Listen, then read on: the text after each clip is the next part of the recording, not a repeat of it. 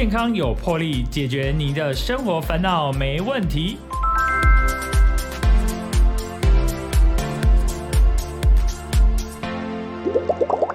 大家好，欢迎收听《健康有魄力》，我是主持人破哥。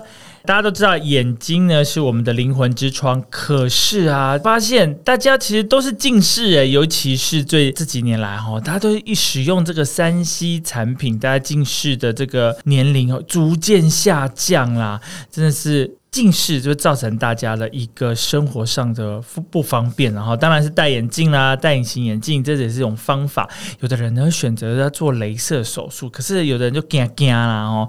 我们今天特别邀请到真视明眼科诊所的王梦琪院长来到我们的节目，我们请王院长跟我们的听众朋友打声招呼。各位听众大家好，炮哥好，我是真视明眼科王梦琪医师。王院长，你从事眼科这个职业，应该也是很长的一段时间了哈。呃，是我从呃从事眼科，大概从民国八十四年到现在，那应该算起来应该是有到二十八个年头了。嗯，那从我们从事眼科的第四年开始，呃，我就开始从事这个呃近视雷射手术的这方面的一个工作。哦，所以。做呃，对这个近视矫正的这个历史，在台湾其实也算蛮久的了。嗯，也相近是二就有二十几年的历史了。是是是，对啊，其实这个技术是从国外引进过来的哈。呃，对，大部分的这个近视雷射手术，包括早期的我们所谓的 RK 啊，放射状角膜切割。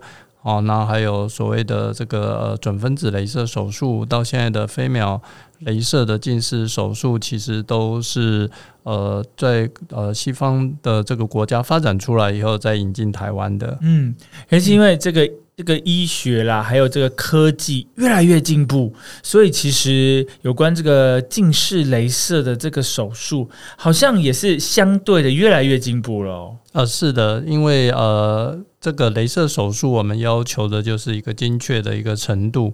那这个精确的程度跟我们这些科技的发展啊是有息息相关的。好像我们可能二十几年前都还没有这个呃智慧型的手机嘛，那很多的这个电子产品也不是那么的发达。那这几二三十年来，这个电子方面的技术的进步，还有光学技术的一个进步，跟镭射技术的一个进步。呃，就是慢慢的让我们的这个近视镭射的手术，呃，更进步到一个比较快速、准确、那那个又安全的一个方那个手术。对，哎，其实啊，就是刚刚院长有提到说，其实因为现在是三期产品的普及化跟普遍化了哦。是的。那其实很多我们我们有时候出去餐厅吃饭，或是去便利商呃，或是去什么素食店，就发现哎。因为只要小孩一吵，或者小孩完全就是大人要聊天嘛，大人要聊天，我们也知道说啊，旁边带个小孩，那小孩很吵，你是怎么聊得下去呢？所以呢，就直接丢给他，哎，平板啊，丢给他手机，然后呢，他就乖了。可是他就长期的，就是他的眼睛就是在这个三 C 产品的这个使用上面，其实这个对眼睛的伤害是不是很大呀？诶，破哥说的非常的好哈。那我们小朋友的这个近视的发展，其实跟他小时候这个视力发育期间近距离使用眼睛的这个时间跟距离是有绝对的相关性的哈。那在台湾大概是一个算是一个近视的王国啦。以往我们在全世界的近视的比率盛行率上是。高居全世界第一哇！对，那三 C 产品的一个发展出来以后，哈，不但是东亚的，像我们呃台湾啊、日本啊、哦东南亚、新加坡这些近视本来就比率比较高的，嗯，近视的人越来越多以外，连欧洲啊、美洲啊这些本来近视率比较低的国家，他们的小朋友也发现近视率越来越高哦，所以现在。近视的议题在我们的眼科界上是算是非常夯的，因为这是一个全世界普遍的一个现象。那小朋友从小就长时间的使用这些三 C 产品，那尤其是三 C 产品，大家都知道很迷人哦，尤其是电动玩具，是可能根本就是爱不释手。那一用可能就是好几个小时都没有做休息，那导致就是全世界的这个孩童的近视比例越来越高。那这样子的一个后果就是说。呃，可能会导致之后高度近视的人也会变得很多。好像在台湾的话，高度近视的比例大概有十分之一的近视族群是高度近视。哎，院长打一个岔，是何谓高度近视啊？对，高度近视就是呃，它的度数超过五百度以上。哦，那我们就是把它，对对对，我我我本人也是啦哈。那那这个高度近视是非常重要的一个议题，是因为高度近视它会造成未来很多眼球的一个并发症。嗯，哦，那这些并发症就包括了早发性的白内障啊、青光眼啊、高度近视的这个黄斑病变跟视网膜剥离。哦，那这些病变是都会造成眼睛失明的一些疾病。嗯，哦，所以如果说我们这个人口里面高度近视的比例越高的话，就是表示说之后因为这些呃疾病失明的比率机会也会提高。哦，所以很多家长他可能会有一个呃错误的观念，就是说啊，像我常常在门诊碰到一些爸爸妈妈，他就说，啊小朋友的近视就近视啦，啊以后就是戴眼镜，如果不戴眼镜，我们就做个镭射就好啦。哎，这样子观念好吗？是这个其实是一个错误的观念呐、好，我们的近视镭射虽然可以把我们的近视度数矫正掉，是好，但是如果说你是一个高度近视的眼睛的话，我们也只是用这个镭射把你的度数去去除掉而已。但是事实上，他的眼睛的体质还是一个高度近视的一个眼球。啊，因为我们高度近视，它主要就是说眼睛的眼轴长会慢慢的变长，哦，就像我们的气球把它吹胀一样，嗯，哦，那这个气球吹胀了以后，我们的眼球壁就会变得比较薄，那这些血管也会变得比较退化，所以就比较容易产生这些其他的一个并发症。那我们做了镭射手术，其实我们镭射手术是做在眼睛的表面，啊，就是做在我们的黑眼珠角膜的这个位置上。那其实它对我们眼睛里面的这些结构是没有帮办法去改变的。好，所以我们第一个要有一个正确的观念，就是说近视雷射手术只是去除掉我们的呃这个屈光的一个度数而已，嗯它并没有办法啊、呃连带的去治疗这个近视它可能带来的一些并发症。哦，其其实它不是治百病的一个一个一个一种手术啦啊，它只是是说用近呃近视镭射这个手术，只是把这个高度近视把它去除去掉。除掉，然后帮助我们生活上呃不需要去依赖眼镜啊、隐形眼镜啊，让我们的生活、我们的工作比较方便。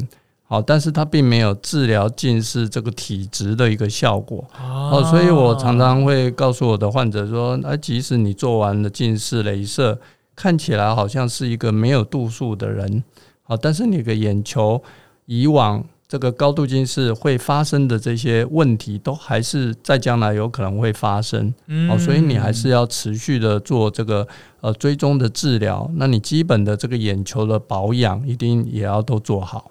诶，就讲到这个啊，所以做了这个近视镭射手术的病患啊，诶，他有没有会再复发？就是说，他还会再重复得到这个近视的可能性呢？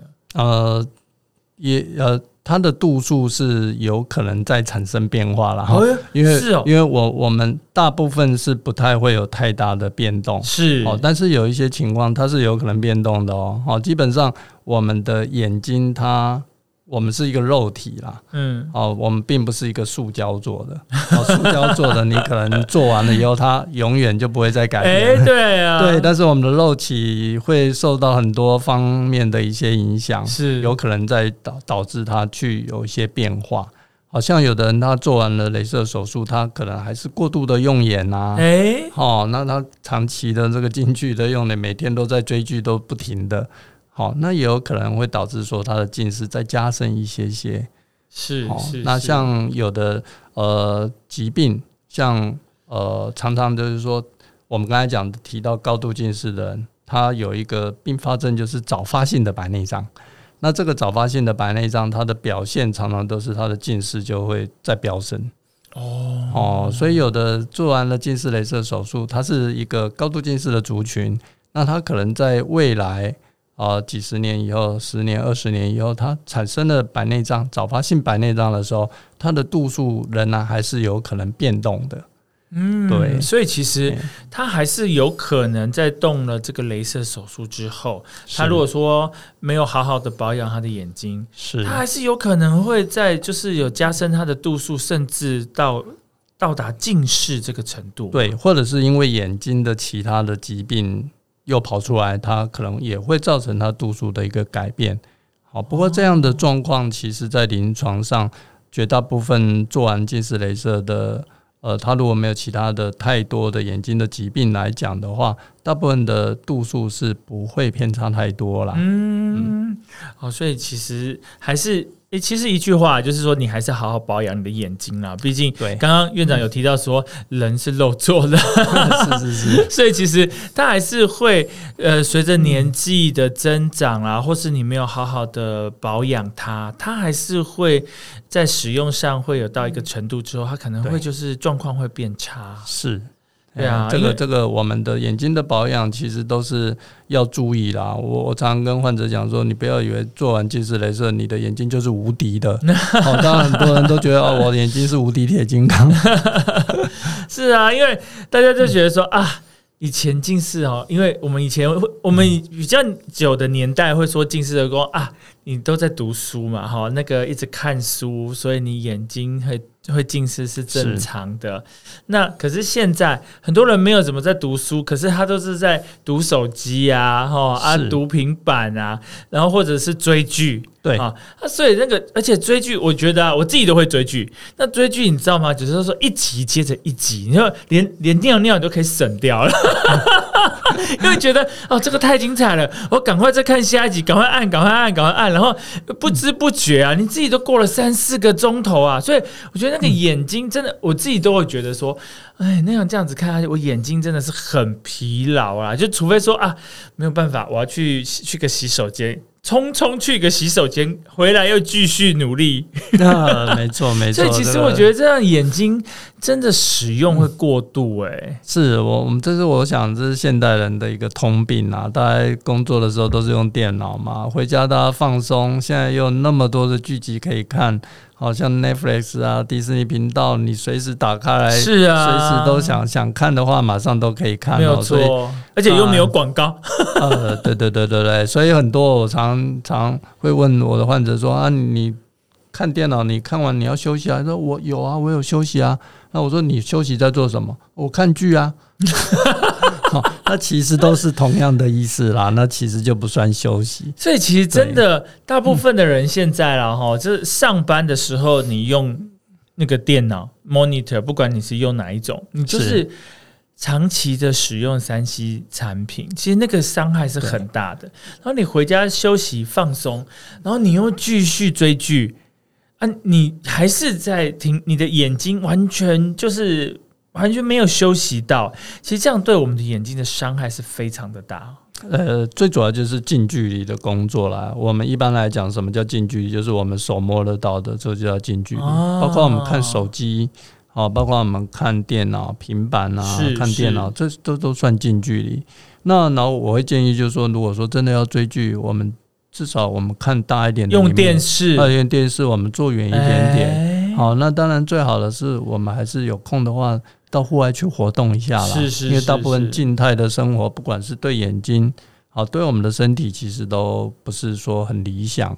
嗯好，因为我们眼睛其实它是非常需要有那个旺盛的血液循环的一个器官，你知道吗？是好，我们眼睛小小一颗，但是它的耗氧量比我们的大脑还要多，就是说它嗯平均平均每一克组织它要耗的这个氧气啊，它的营养是很多诶、哦，为什么？因为我们的眼睛就像照相机一样。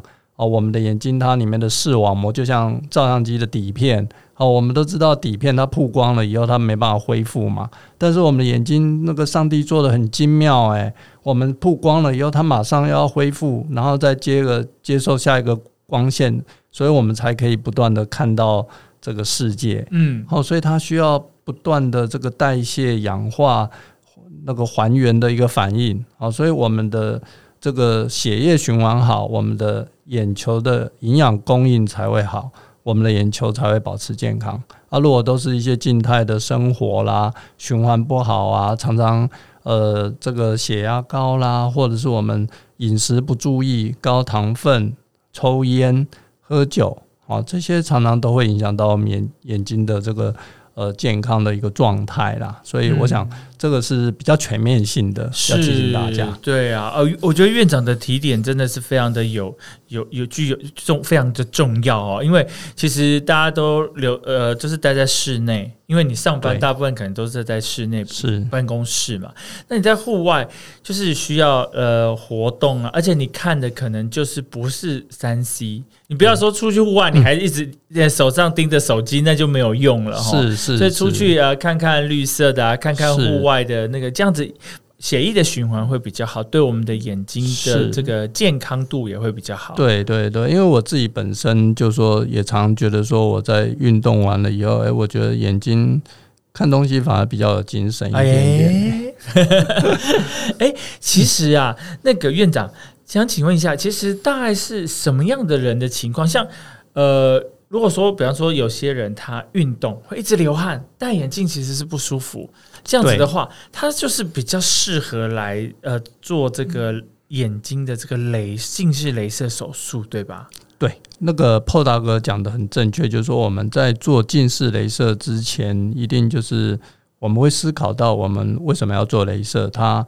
对我们带来的帮助是什么？嗯，好像以前呃，就是有很多运动员啊，他可能在做运动的时候戴着眼镜或戴隐形眼镜，对他来讲是不方便的。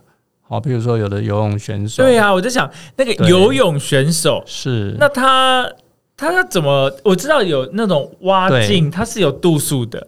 呃，是有度数，可是它还是应该很不方便对，但是一般的蛙镜它是没有散光度数，所以有的人像我散光比较深，我选挖镜它没有闪光的矫正效果，其实我是没有办法在水里面看得非常清晰了。对，那上一届的这个奥运也发生了一件，就是加拿大籍的一个女性的选手，她在游的时候这个。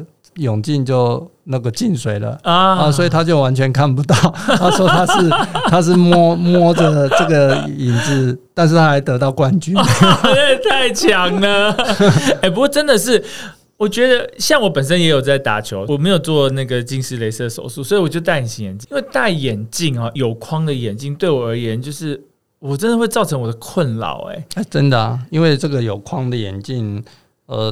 太大的话，它当然是视野会比较宽阔，但是它就会变得比较重，它容易往下滑。没错，如果你小一点的话，有时候这个框刚好会被遮住，那你的余光可能就会受到一些影响。没有错，哦，所以像这个有运动的啦，或者是说他的生活工作不方便戴眼镜或隐形眼镜啊，比如说像一些空中小姐，哦，空中小姐他们规定不能戴眼镜，好，所以我以前当医师的时候，常常会有。这个华航啦、长隆的小姐来要请我帮他们开证明，说他眼睛不行，戴隐形眼镜。好，因为戴隐形眼镜在这个机场里面常常都会觉得很干燥。是，哦，因为我们软式的隐形眼镜。本身它像海绵一样会吸水嘛，那长时间，尤其是这个长途的飞机，它机舱里面非常的干燥，他们常常也会觉得说戴隐形眼镜会让他们非常不舒服。嗯，那像这样的情况，他们就有一个动机说啊，我希望做了镭射手术以后，我可以不用戴眼镜，我上班也不需要戴隐形眼镜，那这样对他们的工作是有帮助的。那这个就是呃一个很好的一个动机。哦，没有错，其实就是有有需求的人，然后他感觉他是本身就近视了，高度近视，然后又戴着眼镜，他会产会对他产生就是在生活上、工作上的不方便性的时候，就真的有这个需求来做这个近视的镭射手术。对，就是说他如果说。这个近视的镭射手术对他的生活方呃工作上面带很大的一个便利的话，那我们当然就可以考虑用它来解决这些这方面的问题。好，那一般来讲，我们近视镭射手术通常就是越年轻做，它的效益会比较高啦。嗯，哦，因为它使用的时间可以比较久。哦，那有的人是可能他已经有老花眼的年纪的话，那你就要斟酌看看。做近视雷射，把近视去除掉了以后，对你的工作是不是有实质上的帮助？好，因为我们有很多人，他其实他工作是近距离的工作嘛。那如果说你把近视度数去除掉了以后，有时候你看近距离的反而产生了老化的现象。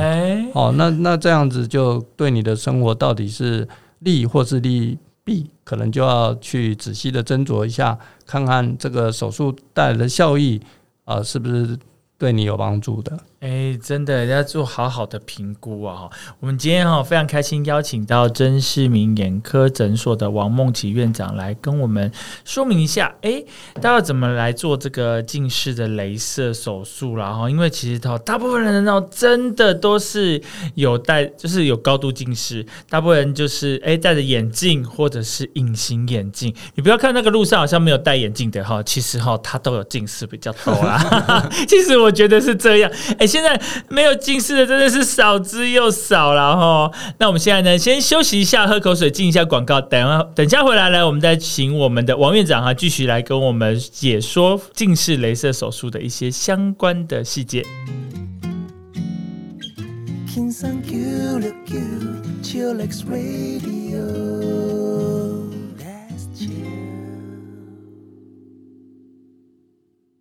欢迎回来，健康有魄力，我是主持人波哥。波哥今天非常开心哦，邀请到我们真视明眼科诊所的王梦琪院长哦。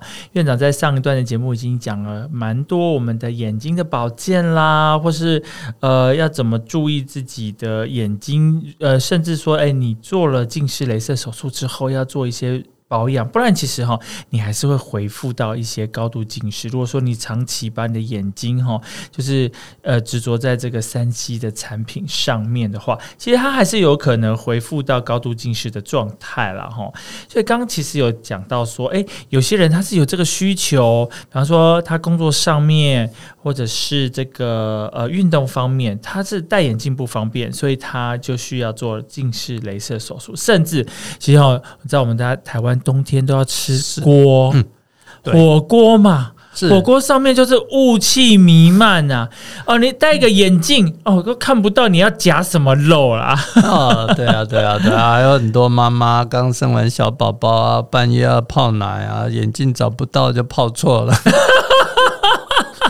哎，这倒是真的，很麻烦的啊，伤脑筋。尤其是有些妈妈如果煮菜啊，她的烟雾弥漫，她的那个戴个眼镜真的是很不方便哦哈。是，可是其实是不是不是所有的人，因为他不方便，他就可以来做这个近视雷射手术？哦，对，PO 哥讲到一个非常重要的一个重点，就是说。呃，它是一种选择性的手术，但并不是说每一个人你想做就可以做这样的近视雷射手术。嗯，哦，因为基本上我们的近视雷射手术，它要就是重第一个重点就是说你的度数是要稳定的。哦，稳定是说对啊，你这个度数已经长期就是啊，大概就这个度数不会再增加了。对，就像我们打靶一样嘛。嗯，你的靶要固定在那边，我们打才会精准。是哦，那如果说你的靶是飘来飘去、动来动去的，哦，今天两百度，明天三百度，那后天是一百五十度，那我们做镭射手术，医生也不知道要帮你做几度啊啊，因为你一直在变嘛。那什么时候会一直在变？就是说，小朋友在发育的时候，一般二十岁以前度数都可能还会在持续增加啦。是。那二十岁以后，成年以后，我们一般我们的身高、体重这些可能就比较稳定一点点。那眼睛的发育也是一样，它的度数也会趋向于比较稳定啊。所以一般来讲，我们大概会认为说，啊，你半年内。哦，度数变化没有超过五十度的这个范围，那这就是比较度数比较稳定，那我们才可以去进行这样的一个镭射的一个手术。好，那再一个条件就是说，你的眼睛它的这个角膜的厚度是不是能让你做到你的眼睛的度数？好，因为因为你度数太深，我们现在做镭射的方式就是说，把我们的这个黑眼珠，就是我们眼角膜。哦，本来是比较凸的这个弧度，我们用镭射把它弄平。嗯，哦，那弄平的时候，我们就要把一些角膜的这个组织去除掉。去除掉的意思就是说，你的角膜会变薄。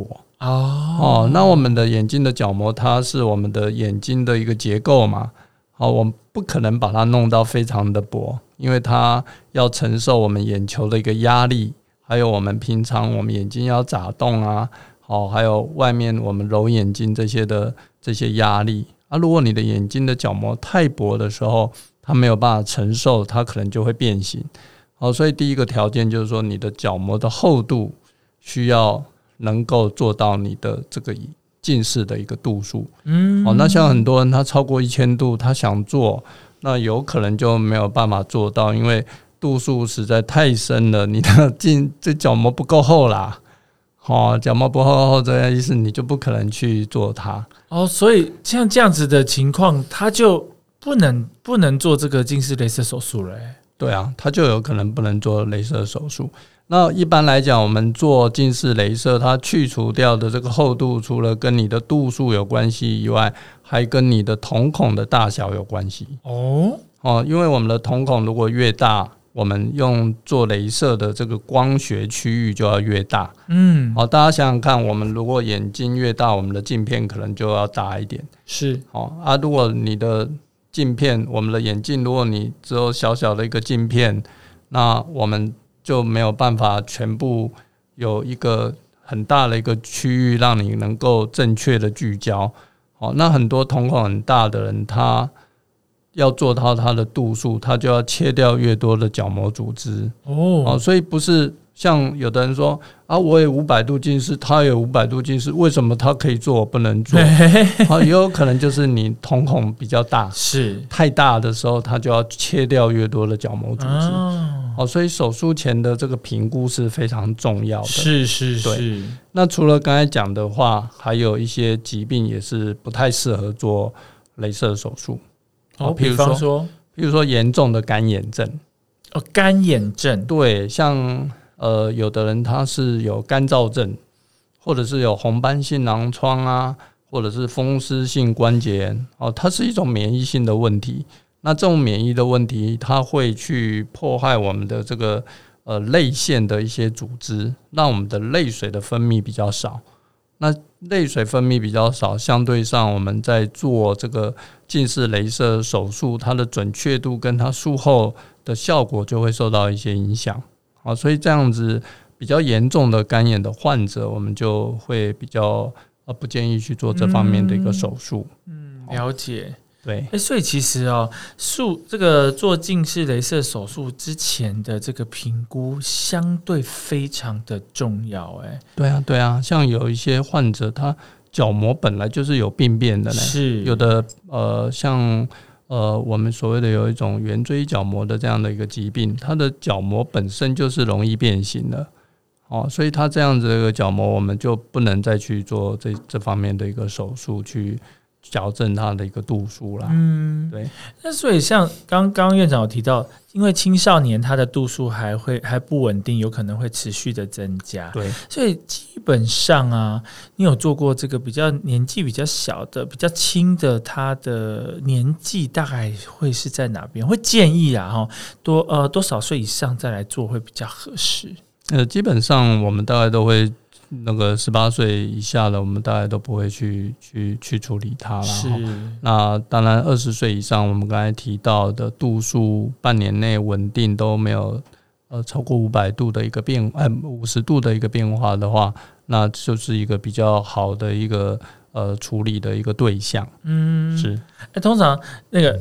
现在有年纪最长的大概约在几岁？因为通常比较年纪长的，应该他也没有这个需求了吧？呃，没有啊，年纪长其实矫正近视、散光还有其他的方式啦。是，好像所谓的年纪长，像有很多其实就已经到了白内障的一个族群。对啊，对。那我们做这个屈光，就是说矫正这个近视哈，其实除了我们刚才讲。这个做在眼睛表面的这种镭射手术以外，我们另外一个方式就是说，在处理白内障的时候，透过置换我们这个人工的水晶体，哦，因为人工水晶体其实它就是一个镜片，嗯，哦，我们就把它想象成把我们的本来戴的这个眼镜缩小了以后放到我们的眼睛里面，意思是一样的。哦，所以如果说年纪长的患者，他有这个矫正度数方面的需求，那又有白内障的话，那我们可能就是用白内障手术的方式，用人工水晶体去调整他的原来的近视的一个度数。哦那甚至我们还可以同时处理他散光啊，或者是老花的问题。哦，所以有另外的方的的手术来来来呃处理比较年长的呃造成的眼睛的相关的一些问题。是是是，啊，对，真的是又学到了一步这样子。哎、其实哈、有一些问题啊，就是大家都有一个迷思，说，是哎、你看那个他你要去做近视雷射手术啊，你看那个医生爱给你多少把镜啊，他就戴眼镜啊，啊，为什么他不做？啊，为什么他要你做？哦，这个有问题哦。哦，对这个很多人很多人，我相信有这个呃疑问，但是我觉得，因为其实哈，当然这个临床也二三十年了，其实也会有一些病，以前就会说啊，这个手术哈，这是很新的，我们还不知道发会发生什么事情，所以要注意。可是其实二三十年了，那其实它也也。该该发生的事情有什么后遗症，应该也有人就也该知道，临床也知道怎么处理了。是所以可是还是很多医生说啊，你看那那个医生他没有他自己戴眼镜，还帮人家开手术。那个其实根据这个全世界的这个调查啦，哈，就说有研究过啦。因为大大致上很多人都觉得说啊，眼科医生为什么他自己还戴眼镜没有手术呢？哦，那事实上研究就是说，呃，眼科医师跟他的家属接受镭射手术，它的比率其实是比一般人要来的高的。哦，哦，因为因为像台湾的话，眼科医师大概最多就两千人嘛。诶这么少吗？是啊，是啊，但是我们有这么千，这么稀有啊？呃，对啊，眼科医师在台湾就差不多这样的人数啊，但是我们台湾有两千八百万人呢、是啊所以你如果去做统计的话，眼科医师本人做过或他家属做过的，他的比率可能就是比一般人的比例还要来得高。是哦，因为我们的分母是两千而已，哦，所以大家会有这样子的迷失是正常的啦。是好，那再来第二个就是说，要考虑到说，我刚才就一直讲说，动机就是说，你做这个镭射手术对你的生活工作是带来怎么样的便利，它的效益大不大？好，那大家都知道，我们眼科医师他的工作特性就是常常都是要做近距离看小东西、维系东西的这个手术啦。那相对上，对于远距离视力的需求，可能就没有那么的呃影响。嗯好，所以像我们受完训，可能呃可以独当一面的时候，大概就是接近差不多四十岁哦，有快要老花的一个年纪。哦，所以我刚才有提到嘛，如果说你要接近老花的年纪的时候，做这个手术的效益上面，可能就要去思考一下。嗯哦，所以看很多医师，他有的有接受，有的没有接受，那就可能看他自己觉得说他对他工作生活帮助上面影响大不大。是哦，啊，第三个就是说有很多的，就像我一样高度近视，我刚才有提到过，你的角膜要够厚才能做啦。是 啊，那我我其实就是那个瞳孔很大的。原来你就是不适合的人。之前我跟同事有去其他国家的这个镭射中心参访一下嘛，是是是，啊，参访的过程中就是也是就是请他们帮我们评估一下、啊。对我就是属于那个眼睛瞳孔很大的那一种。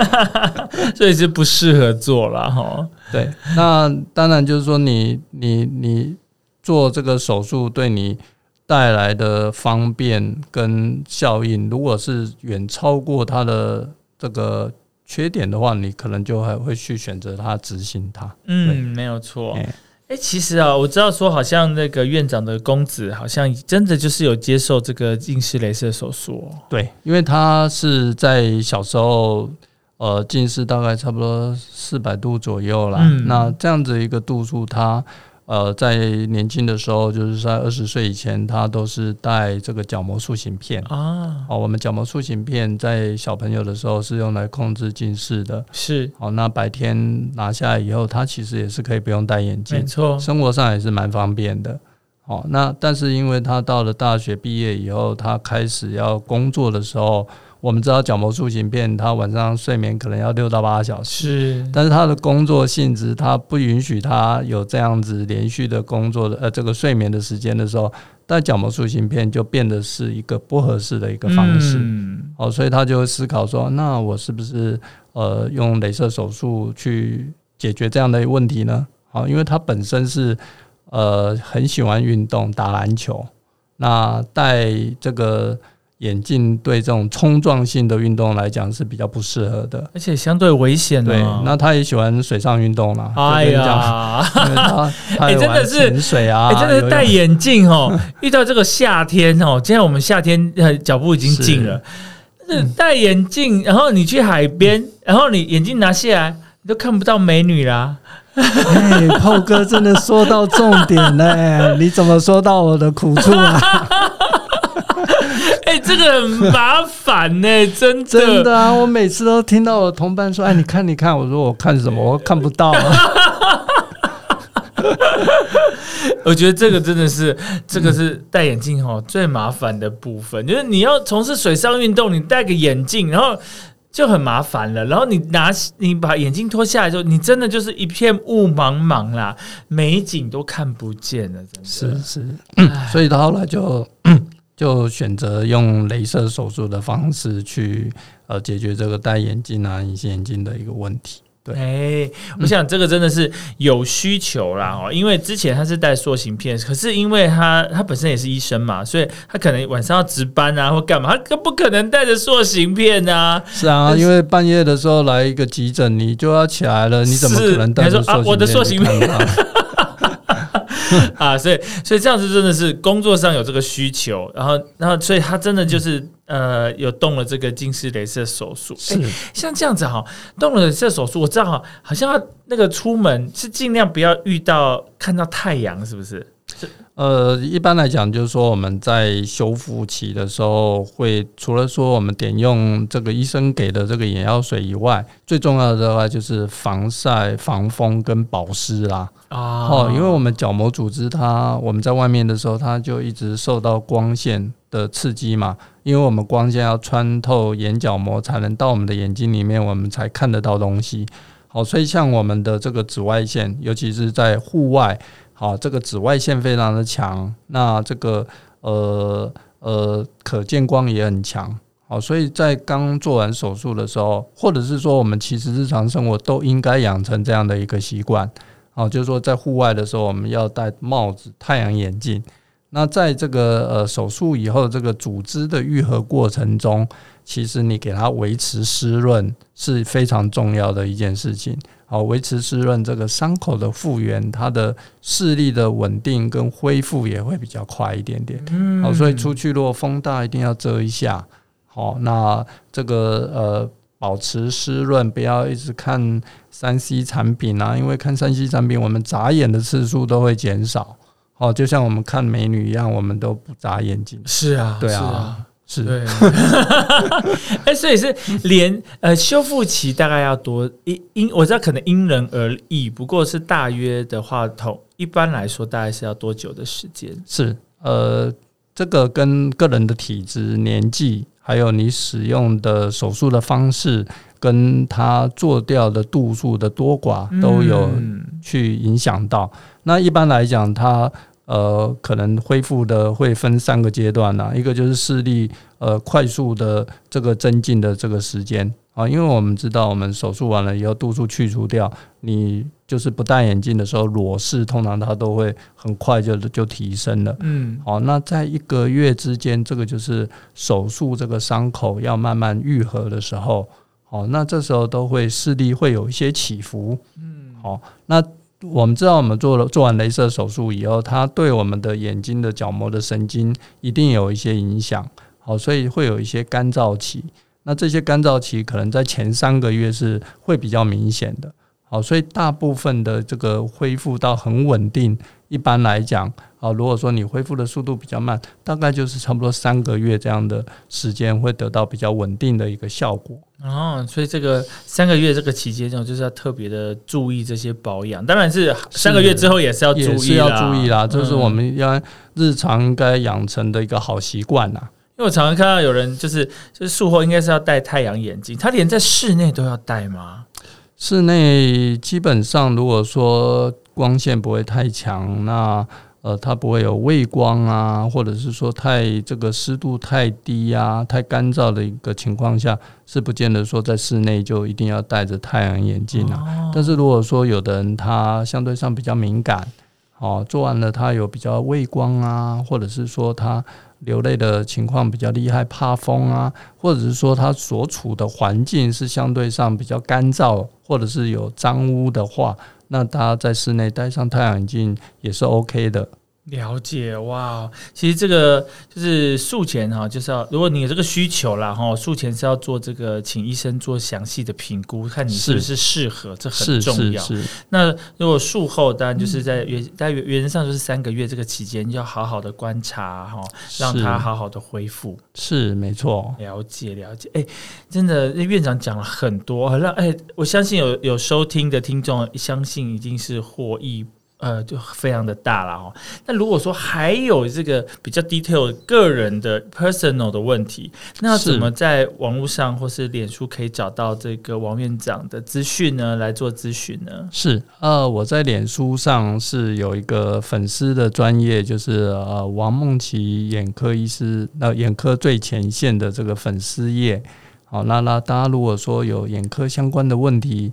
呃，也可以在上面做询问。那我上面有一些剖一些呃跟眼睛相关的日常保健的这些呃比较浅显的这个观念啊，跟这些一些疾病治疗的一个方式的一个说明哈。大家有需要也可以上去看一下。那另外我的诊所就是曾世明眼科诊所，也有相关的这个粉丝页。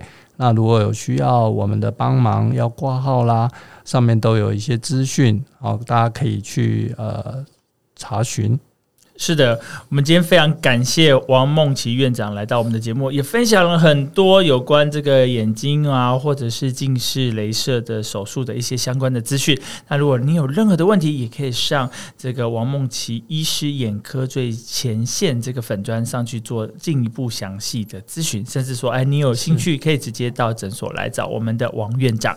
是，好，今天非常谢谢王梦琪院长，谢谢，谢谢炮哥，谢谢各位观众。king san Q, look you, chillax radio